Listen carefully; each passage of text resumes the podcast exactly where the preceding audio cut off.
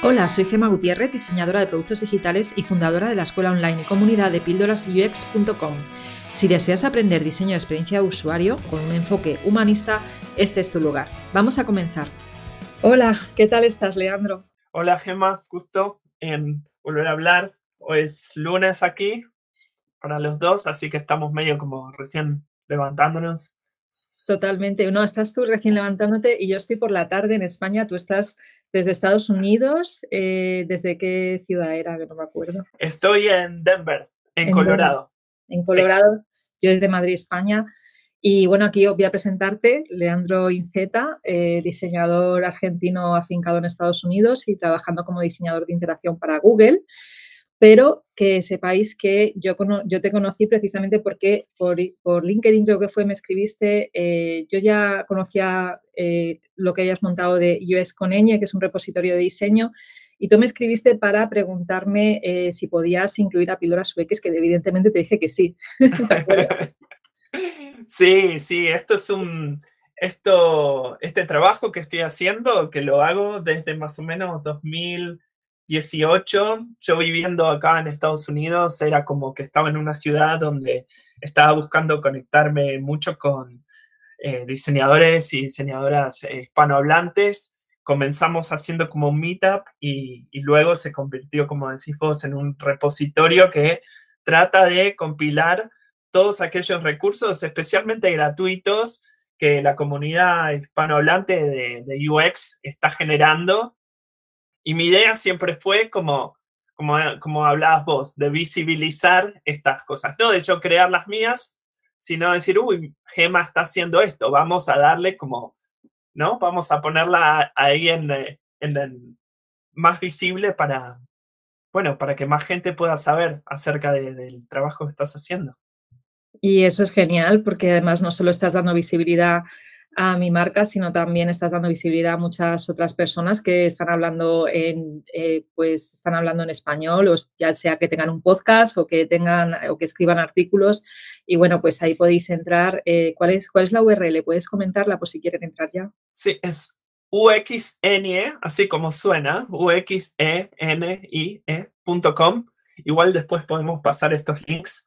Em, y, y, como decías, y medio como para luego también contar un poco del trabajo que hago y qué es lo que me motivó a crear esto, es que siempre, digamos, ya hace varios, varios años, como más de 15 de hecho, siempre trabajo en herramientas que tienen que ver con, con procesos a veces un poco difíciles, eh, que requieren un poco de, digamos, de conocimiento previo y por esa razón eh, trato de bajar esas barreras, ¿no? Trato esa curva de aprendizaje, reducirla y una de las cosas que me parecía era que, bueno, eh, tal vez saber inglés no tenga que ser prohibitivo para alguien para, para conocer sobre UX.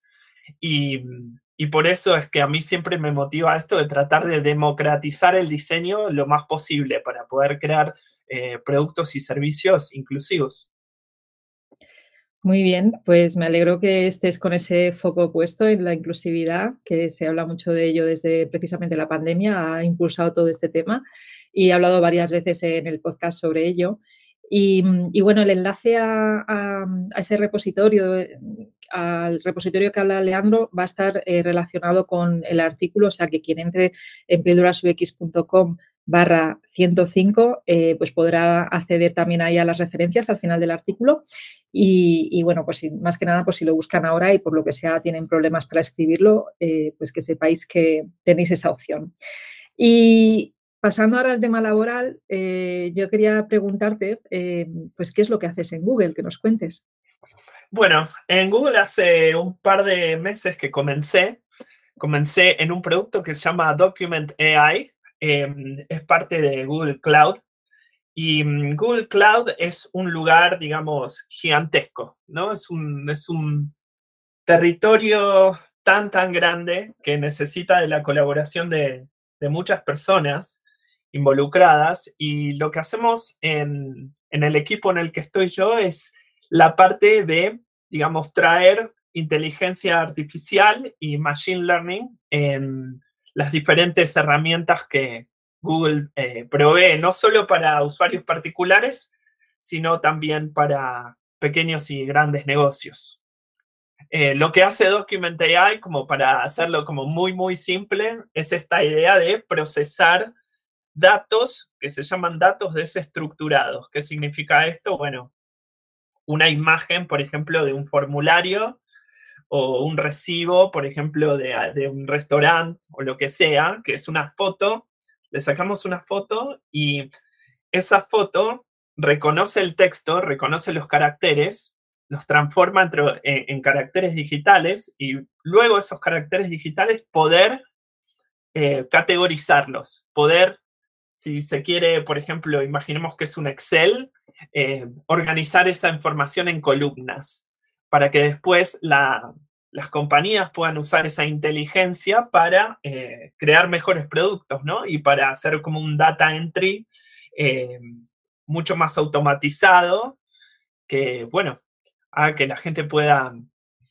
digamos, ganar tiempo al hacer menos de esas tareas repetitivas que no solo introducen un montón de frustración en la gente, porque la gente tiene que hacer lo mismo, la misma acción 500 veces al día, sino que también, como somos seres humanos, a la vez número, qué sé yo, 300 de que estamos haciendo esto, podemos estar introduciendo error humano, error de tipeo, porque bueno, estamos cansados, tenemos un mal día, vayan a saber.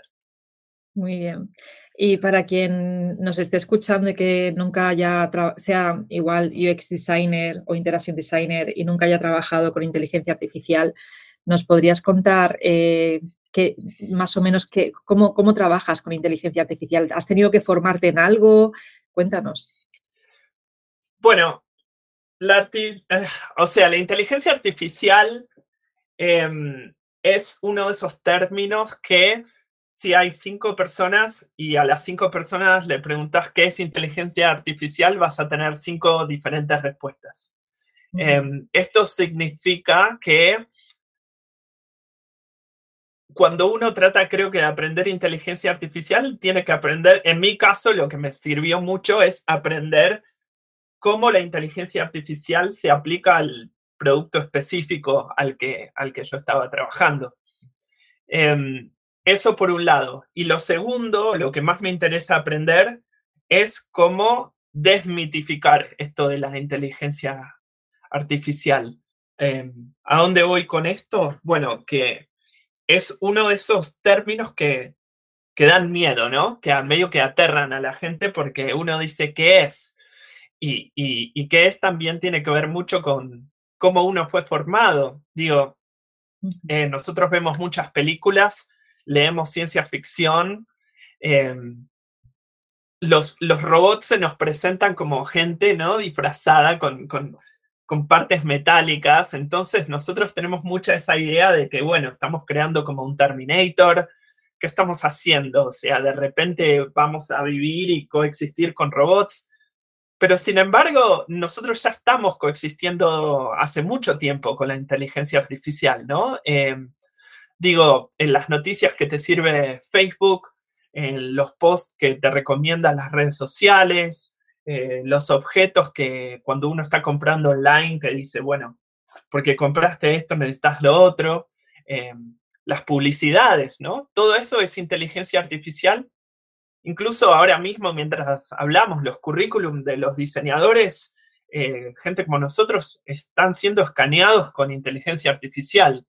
Eh, las recomendaciones de gente que le llegan a los reclutadores vienen porque el algoritmo de LinkedIn identifica palabras clave que luego se las sirve a un reclutador y dice, bueno, este candidato eh, puede ser el mejor porque habla de esto, porque tiene este tipo de experiencia.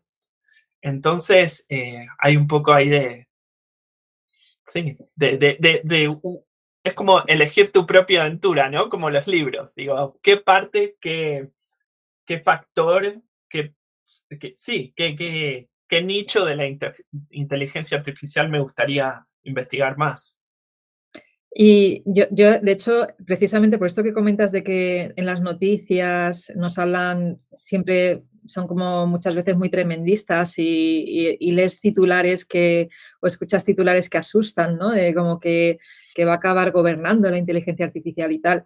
Y precisamente que ya llevamos muchos años eh, que muchos de los productos digitales que utilizamos tienen esa inteligencia artificial, ¿no? Eh, desde Google, desde el, traductor de Google hasta, bueno, también han sacado algo que me parece muy útil, que es que tú con la cámara eh, enfocas con la cámara cualquier texto en cualquier idioma y dices a qué idioma quieres que te lo traduzca y lo puedes leer justo lo he estado usando este fin de semana que estaba en un restaurante italiano y hay unas frases en la pared y, estuve traduciéndolas de esa forma.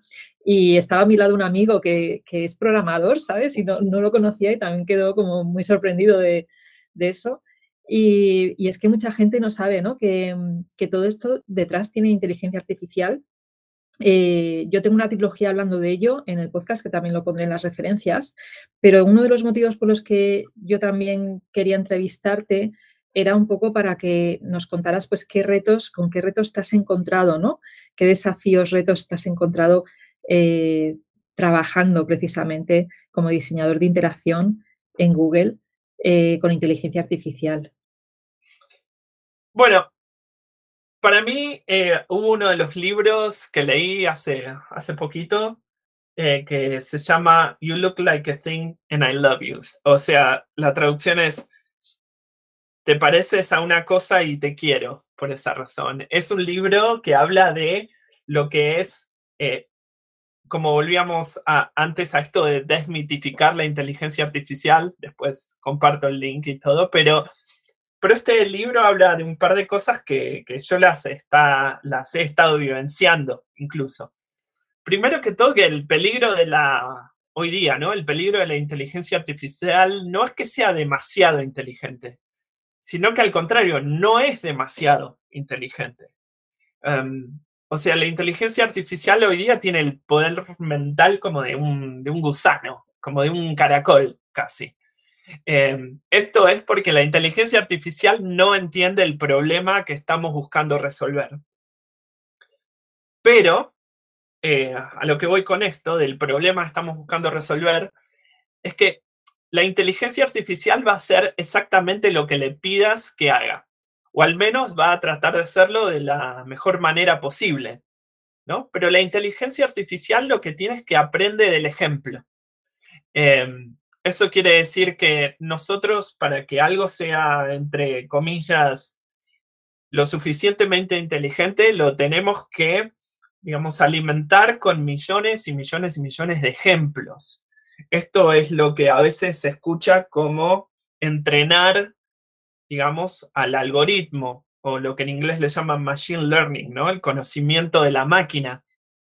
Quiere decir que una de las cosas que para mí más me ha volado la cabeza, creo, es esto, el entender, primero que nada, que esto, que la inteligencia artificial aprende del ejemplo.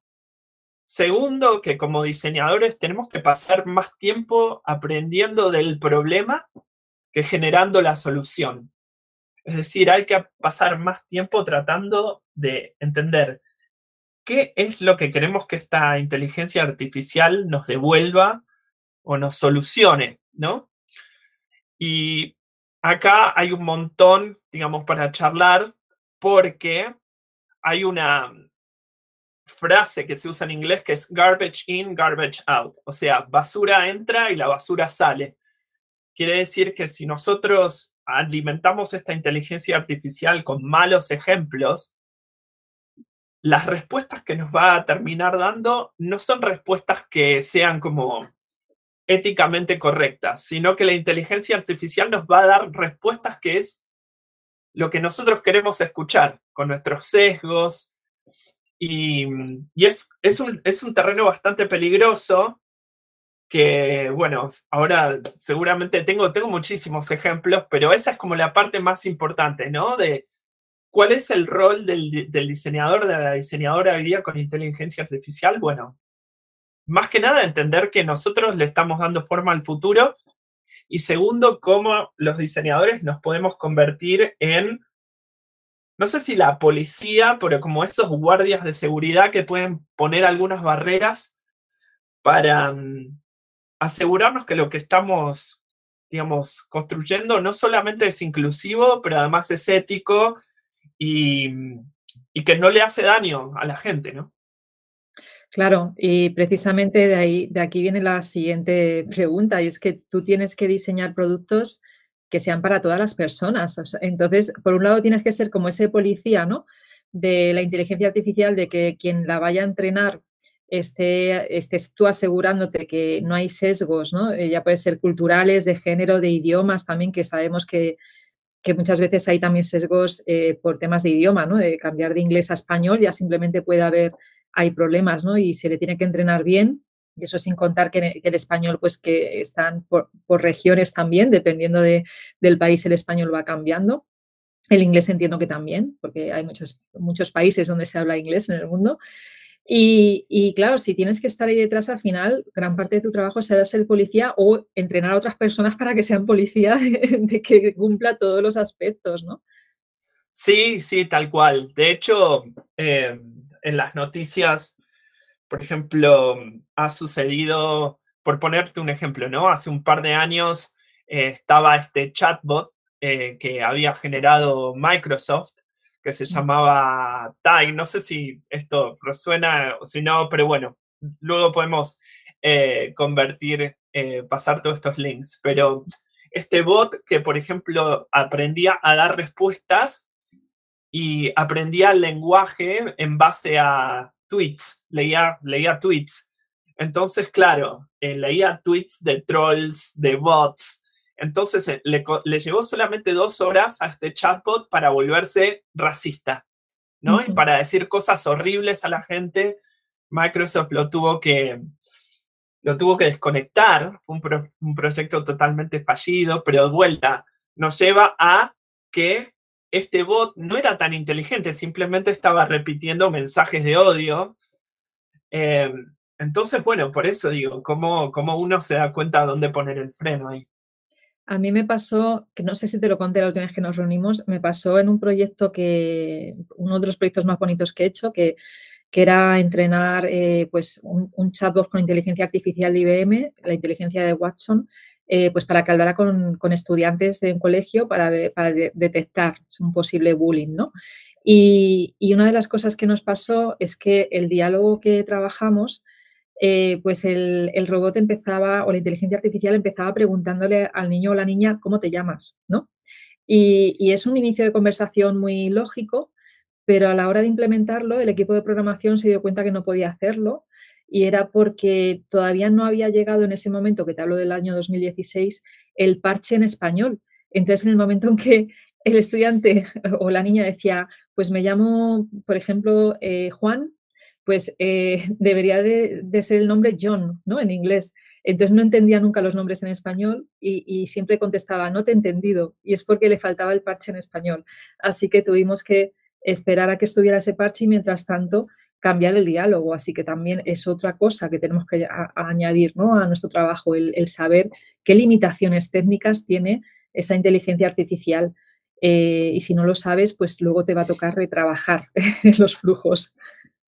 Y como decías, Gemas, es esa, digamos, curva de aprendizaje y de las limitaciones del producto. O sea, cuando, el, digamos, la, la, otra, digamos, gran eh, problema, no sé si problema, pero al menos desafío para los diseñadores es entender que la gente llega a la inteligencia artificial desde muchos lugares, desde muchos roles diferentes, desde muchos eh, espacios, como decías. Hay gente que llega a la inteligencia artificial hablando en inglés, otros que hablan en español, em, otros que, por ejemplo, hace mucho tiempo que están en, en esta industria y son súper técnicos y otra gente que los necesitas como hacer como más como una introducción.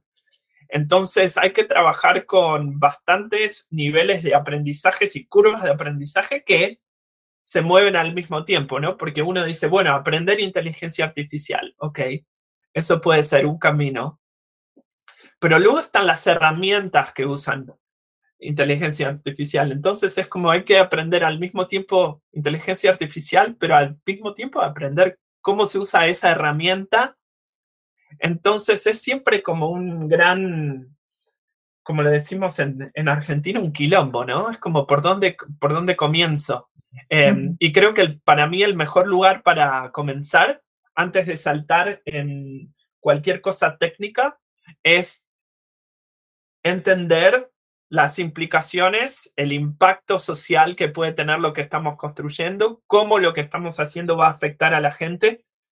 Em, y sobre todo eso, cómo, cómo, cómo crear algo que, que, sea, digamos, ético y que sea em, de, de, ayuda, ¿no? Muy bien. ¿Y, esa parte de, diseño inclusivo la, pones tú ya o ya te, piden que lo hagas? ¿Esto cómo, cómo funciona? ¿Cómo lo estás trabajando? Em, es siempre una colaboración con, con, como yo le llamo, con gente que somos todos como extranjeros. Eso es algo que tiene Google, me parece. Y digo extranjeros no como gente que viene de diferentes países, sino como gente que viene de diferentes roles de diferentes, con diferentes tipos de conocimiento. Entonces, tal vez los ingenieros, la parte más técnica, siempre van a tratar de, hablar en el lenguaje en el que le hablarían a sus ingenieros. La gente de ventas le va a querer hablar a la gente que están tratando de convencer de comprar este producto, quiere decir alguien que, tratan como de maravillar, si quieren, como, como mostrarle un truco mágico, ¿no? Mira, uh, mira lo que, lo que puedes hacer. Y como que la gente dice, wow, aquí está toda mi plata, pero no es que eso lo vayan a, utilizar. Eh, y al mismo tiempo están los usuarios, que serían las personas que están, digamos, usando estas aplicaciones para su trabajo cotidiano.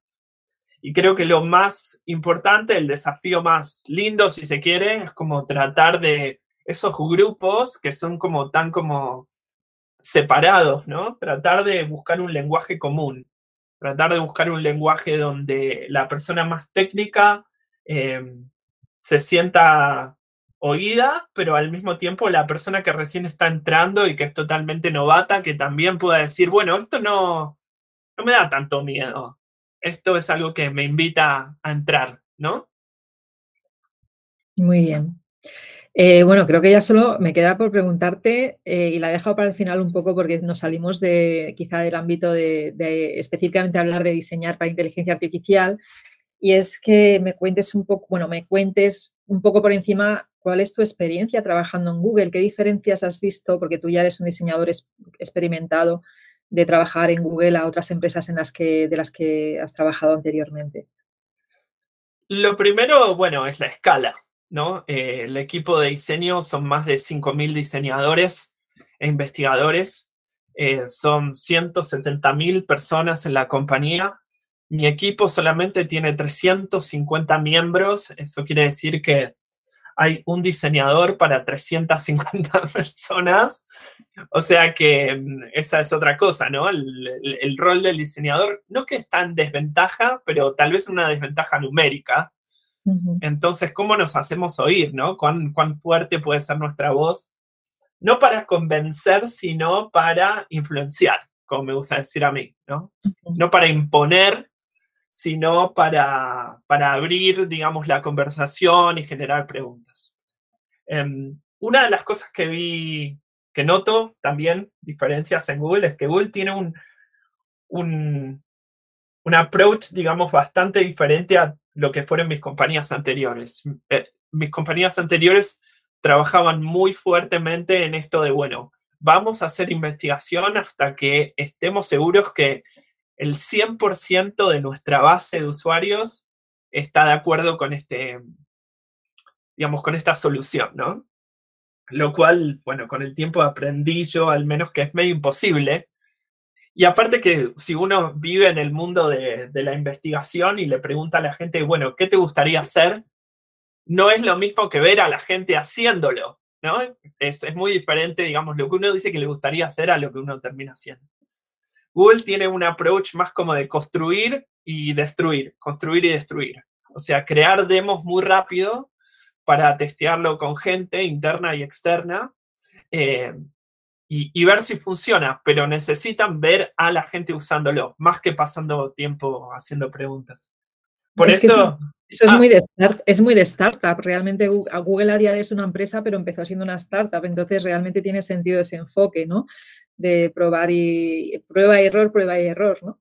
prueba y error y prueba y error con, con cosas haciendo. Por eso son tan famosos esos sitios que muestran como el cementerio de Google, ¿no? Y hay como 300 cosas que murieron en Google que ya no funcionan más, pero justamente por tener esa mentalidad de, esa mentalidad de crear algo muy rápido, una prueba de concepto muy rápido y ver que si la gente, por ejemplo, se engancha, entonces le ponen como más presupuesto, más tiempo para crearlo más como un producto más, más digamos, complejo, ¿no? O sea, si vemos donde, qué sé yo, YouTube estaba, donde Google Maps estaba hace años y todo lo que te, todo lo que te ofrece ahora es, es abismal, ¿no? Cómo ha crecido. Totalmente. Bueno, pues, pues no tengo más preguntas que hacerte. No sé si tienes tú algún, alguna cosilla más que se haya quedado en el tintero y quieras comentar. Eh, Sí, bueno, con esto de, la inteligencia artificial y yo como históricamente trabajé siempre en, haciendo herramientas de productividad, ¿no? Eh, creo que lo, que la inteligencia artificial está trayendo un poco es esto de eliminar las tareas repetitivas. Eh, siento también que, nosotros, todos los humanos en los últimos años, desde la revolución industrial para acá, fuimos medio como adoctrinados a, a ser repetitivos, ¿no? A levantarse a la misma hora, trabajar de 9 a 5. Y ahora esas cosas, digamos, están desapareciendo, ¿no? Después de COVID, ahora como cada uno trabaja desde casa, se trabaja más asincrónico. Entonces, para mí lo interesante, si tengo que hablarle a otro, otro diseñador, diseñadora, es decir, bueno, ok, estas herramientas que tenemos que ahora hacen las tareas por nosotros, ¿no? Entonces, ¿cuál queda nuestro papel como diseñadores ser? Ya que es, hay alguien haciendo, digamos, las cosas que a nosotros nos aburren. Bueno, la verdadera, para mí, inteligencia artificial va a seguir siendo humana, faltan muchísimos años hasta que los robots se conviertan en Terminators y vengan a destruirnos. Entonces, creo que nuestra herramienta, la inteligencia, no la artificial, pero la humana es clave para darle forma al futuro, ¿no? Y entender que nosotros, como diseñadores, estamos dándole forma al futuro, que tenemos el poder de usar nuestra creatividad y en ese poder que tenemos en nuestras manos, usarlo para, para mejorar, digamos, la sociedad tomar el control de estas tecnologías, entender que no son más inteligentes que nosotros para nada, que somos nosotros los que están creando el futuro y los que le estamos dando las órdenes a estas máquinas o robots o algoritmos para que hagan lo que nosotros les pedimos que hagan. Muy bien. Bueno, ya quitados estos miedos, que realmente lo de no, va a llegar un Terminator. Eh, tiene, yo pensaba que ibas a decir que tenía mm, como la inteligencia de un perro un gato, has dicho de un gusano, o sea, que haceros una idea. Eh, todavía quedan muchos años para que llegue la inteligencia de un perro un gato. Y bueno, pues lo que tenemos que saber es eh, cómo, qué limitaciones tiene, qué problemas podemos encontrarnos trabajando con la inteligencia artificial y ver precisamente cómo evitar esos sesgos ¿no? que, que, trae precisamente porque al final quien está detrás construyendo son personas y las personas traemos nuestros propios sesgos y nuestro rol eh, ¿no? es precisamente el evitar que eso acabe traspasando y afectando a, pues a todos esos millones de personas que pueden acabar utilizando esos productos ¿no? que tú estás diseñando. Así que nada, te doy la, enhorabuena por, por estar eh, trabajando en un producto que, va a utilizarlo millones de personas, que eso tiene una presión detrás grande. Así que enhorabuena por enfrentarte a este reto. Y, bueno, pues no descarto más adelante que hablemos de algún otro tema parecido si a, nuestra, a mi comunidad de Píldoras UX le, le apetece eh, contactar contigo. Que sepáis que el LinkedIn de Leandro también está en el artículo relacionado y, bueno, que le podéis escribir, que estará encantado de, ¿verdad?, de hablar con vosotros y con vosotras. Sí, me encanta hablar. Si no lo han notado, me encanta hablar, así que en cualquier momento. Sí, de hecho la primera vez que quedamos para hablar estuvimos una hora hablando. o sea que sí, que efectivamente, no, que, que, además conversaciones interesantes hay cuando, cuando nos ponemos a hablar de diseño, que es un mundo apasionante, así que ahora a disfrutarlo, ¿no? A disfrutar trabajando en ello. Muchas gracias. Gracias a ti, Leandro. Si después de escuchar esta píldora te quedaste con ganas de más, entra a mi escuela online de Tribooks. un lugar donde UX designers de todo el mundo aprenden, evolucionan y hacen comunidad.